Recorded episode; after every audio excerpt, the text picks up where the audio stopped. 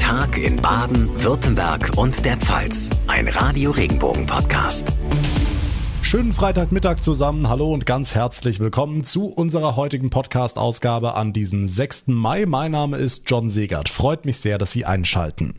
Um die Lieferung schwerer Waffen in die Ukraine gab es hier in Deutschland ja ein langes Ringen, viele Diskussionen und heftige Streits. Jetzt wird Deutschland sieben Panzerhaubitzen liefern. Das hat Verteidigungsministerin Lambrecht angekündigt. Außerdem will Bundeskanzler Olaf Scholz seine Ukraine-Politik am Sonntag in einer TV-Rede erläutern kann.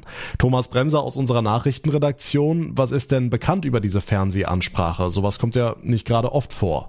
Ja, stimmt. Äh, zu diesem Mittel greifen die Kanzler und Kanzlerinnen eigentlich nur in Krisenzeiten. Jetzt äh, außer den üblichen Ansprachen zu Neujahr. Angela Merkel etwa hat sich zu Beginn der Corona-Pandemie ans Volk gewandt. Scholz hat direkt am Tag des Kriegsbeginns eine kurze Rede gehalten, jetzt also schon seine zweite. Vermutlich auch, weil er zuletzt kritisiert worden war für seine Kommunikation. Danach hat er sich ja auch vom ZDF noch befragen lassen. Er wird seinen äh, Kurs erklären wollen und das an einem ganz besonderen Tag am Jahrestag der Befreiung vom Naziregime. Regime.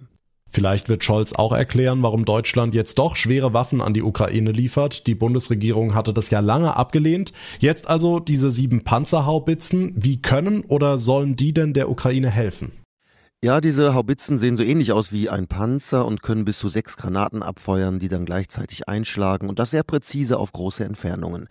Das kann der Ukraine vor allem bei den heftigen Kämpfen im Osten helfen. FDP-Politikerin Strack-Zimmermann befürwortete bei NTV die Lieferung. Wir begrüßen das sehr, dass da Bewegung reinkommt. Die Ukraine kann sich eben nur, man muss es sagen, bedauerlicherweise nur mit schweren Waffen verteidigen gegen diese unvorstellbaren russischen Angriffe. Auch Flugabwehrpanzer vom Type Gepard könnten bald folgen. Das will die Regierung noch entscheiden. Ja, beim Thema Waffenlieferung bewegt sich Berlin also und auch sonst haben sich die Beziehungen zur Ukraine entspannt.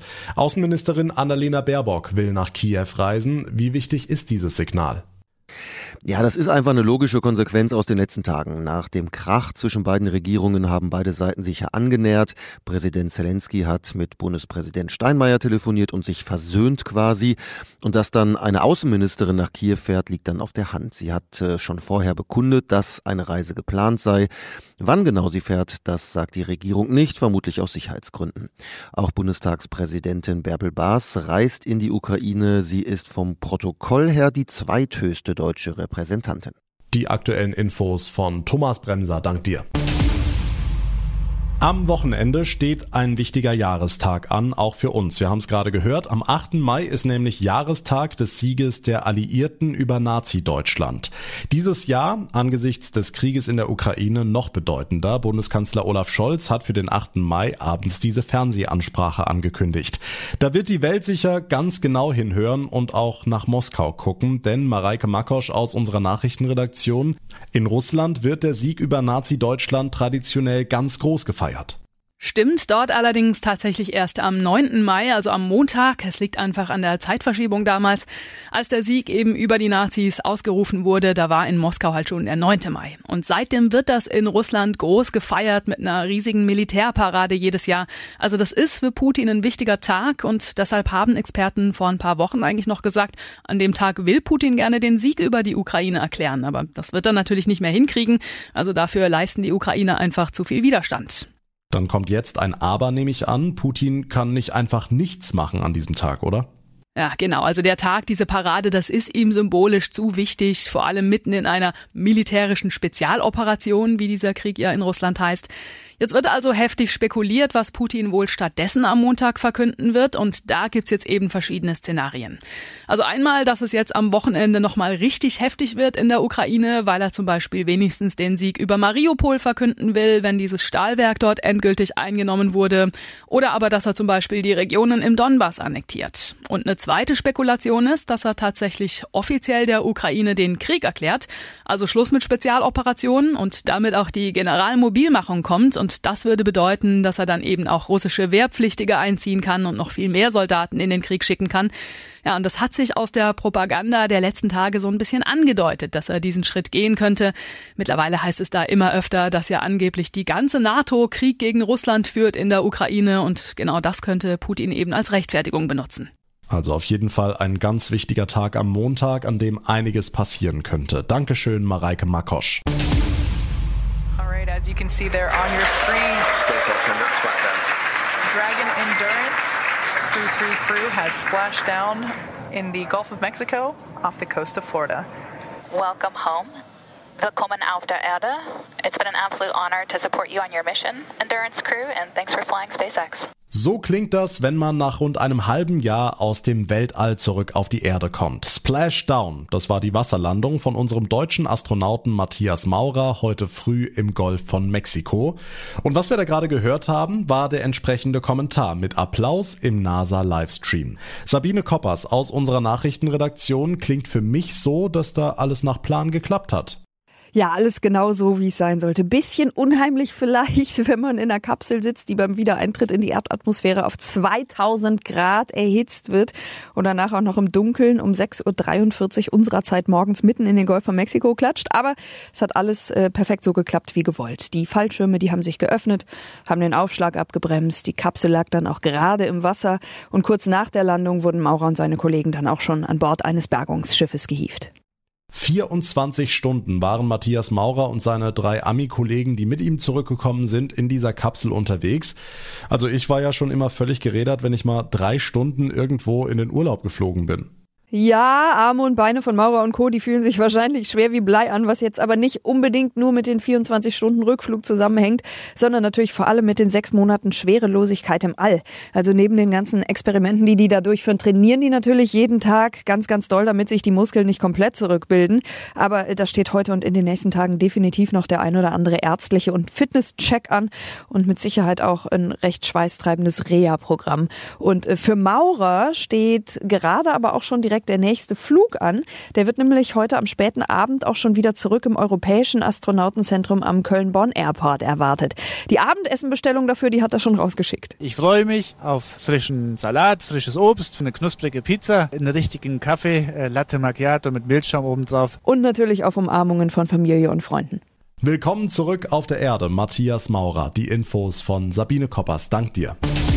Nachrichten für den Breisgau, den Südschwarzwald und das Dreiländereck. Ich bin Tanja Burger. Die russisch sprechende internationale Bürgerinitiative Engagiertes Freiburg ruft am Sonntag zu zwei Demos gegen den Krieg in der Ukraine auf. Am Mittag ist eine Gegendemo zum geplanten Autokorso von Putin-Aktivisten an der Messe geplant und um 18 Uhr eine Kundgebung auf dem Platz der alten Synagoge mit Organisatorin Tatjana. Wir wollen zeigen, dass nicht ganz Russland für den Krieg mit Ukraine steht.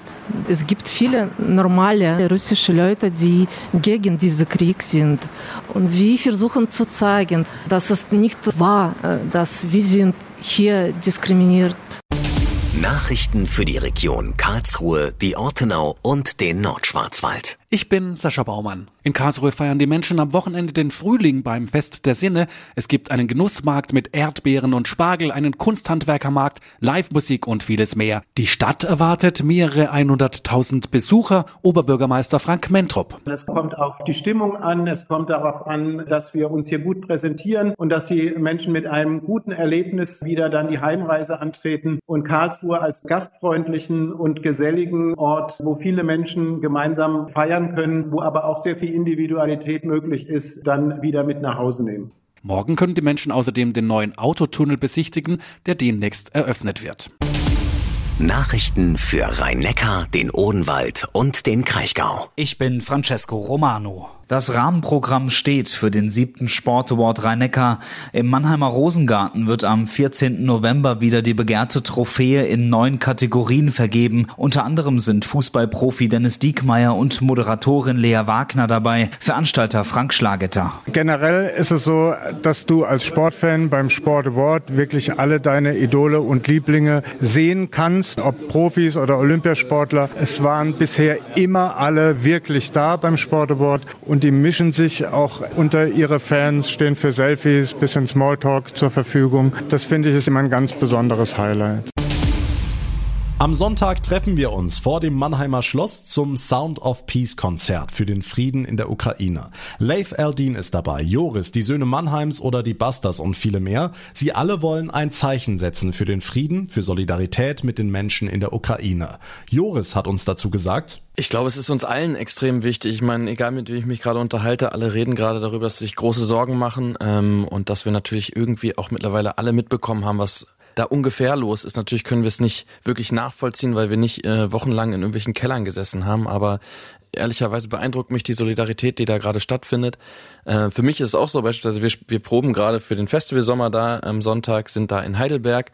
Aber es ist einfach verdammt wichtig, bei solchen Veranstaltungen Flagge zu zeigen, äh, wenn man es irgendwie machen kann, auf jeden Fall zu unterstützen. Um 17 Uhr geht's los am Sonntag und den Organisatoren ist ganz wichtig, ob jung oder alt, für jeden ist was dabei. Udo Dahmen, der künstlerische Direktor der Popakademie in Mannheim. Es sind so viele unterschiedliche Bands dabei, so viele unterschiedliche Stilrichtungen und äh, in der Tat ist es so, dass jede dieser äh, Künstlerinnen und Künstler nur einen ganz kleinen Ausschnitt spielen, vielleicht zwei, drei Songs maximal und dadurch hat man die Möglichkeit auch ganz, ganz viele verschiedene Musiken zu hören. Und zwischen den Songs immer wieder Berichte von Ukrainern, Solidaritätsbekundungen. Johanna Feger, Studentin an der Mannheimer Popakademie sind Erfahrungsberichte dabei, Reden. Wir haben auch eine Autorin dabei, die liest aus ihrem Buch vor. Die war in Moria, hat dort fotografiert im Flüchtlingscamp und hat halt in ihrem Buch über diese Erfahrungen berichtet und liest davon vor. Und natürlich auch Menschen aus der Ukraine, die in der Ukraine gelebt haben, die russische Wurzeln haben, in der Ukraine aufgewachsen sind, jetzt hier leben und halt einfach zu der Situation sich äußern möchten. Sound of Peace will aber auch Geld sammeln für die Ukraine, um Hilfsorganisationen zu unterstützen. Chris Riem vom Organisationsteam. Es gibt Ordnerinnen, die hier mit äh, Eimern rumlaufen. Das sind so blau-gelbe Eimer in ukrainischen Farben und da kann man einfach seinen Geldbeutel aufmachen und diese Scheine, die sich im hinteren Teil des Portemonnaies befinden, rausnehmen und dort einwerfen. Aber wir sind auch über Münzgeld natürlich dankbar. Jeder Cent zählt. Also eine tolle Sache. Sound of Peace am Sonntag ab 17 Uhr vor dem Mannheimer Schloss. Radio Regenbogen ist natürlich auch mit am Start. Infos finden Sie online auf regenbogen.de. Bei dem Wetter könnte es nicht besser passen, dass am Wochenende offiziell die Wandersaison im Hochschwarzwald startet mit einem Wanderopening. Ganz viele Schwarzwaldorte bieten extra Touren an, große und kleine, anstrengende Berg- und Talpfade oder Wege für Genießer. Volker Haselbacher von der Hochschwarzwald Tourismus GmbH. Diese Wege werden speziell konzipiert, sind meistens so zwischen 12 und 15 Kilometer, also auf eine Tagestour ausgerichtet und bieten besonders viel Erlebnisse. Man sucht zum Beispiel auch schmale Pfade dafür, aber da sind auch viel Aussichtspunkte mit dabei, da ist ein Wechsel der Landschaften mit dabei, man kommt häufig auch an, an kulturellen Einrichtungen vorbei. Natürlich gibt's am Weg jede Menge Einkehrmöglichkeiten und auch die Mütter werden nicht vergessen. Schließlich ist ja am Sonntag auch Muttertag. In Tottnau wird speziell eine Tour für Mütter angeboten. Es wird im Rahmen dieser Wanderung tatsächlich auch äh, Wellness angeboten. Man geht zu einem Wellnesshotel und kann dort zum Beispiel Massagen in Anspruch nehmen oder weitere gesundheitliche Programme auch. Es gibt auch schön Kaffee und Kuchen, man hat auch genügend Zeit, mal ein bisschen zu quatschen noch dabei.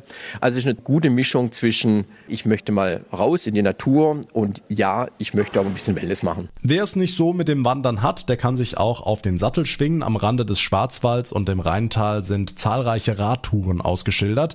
Beispielsweise die Elstal-Radtour. Isabella Weidler von der Touristinformation in Emmendingen. Die Elstal-Tour ist etwas länger, da haben wir tatsächlich 43,5 Kilometer, also da muss man schon fit sein, um das machen zu können, aber es bietet auch hier wieder eine große Vielfalt und ist natürlich der optimale Blick Richtung Schwarzwald. Wir fahren durch ganz viele kleine Dörfchen, wir fahren aber auch durch Waldkirch, in der man dann Rast machen kann, um noch eine kleine Shoppingtour einzulegen. Wir haben Buchholz, da wird das Thema Wein ganz groß bespielt mit tollen ähm, Winzergenossenschaften und Weingütern, die dort vor Ort sind. Das große Opening für Wanderer zu Fuß oder mit dem Rad am Wochenende im Hochschwarzwald.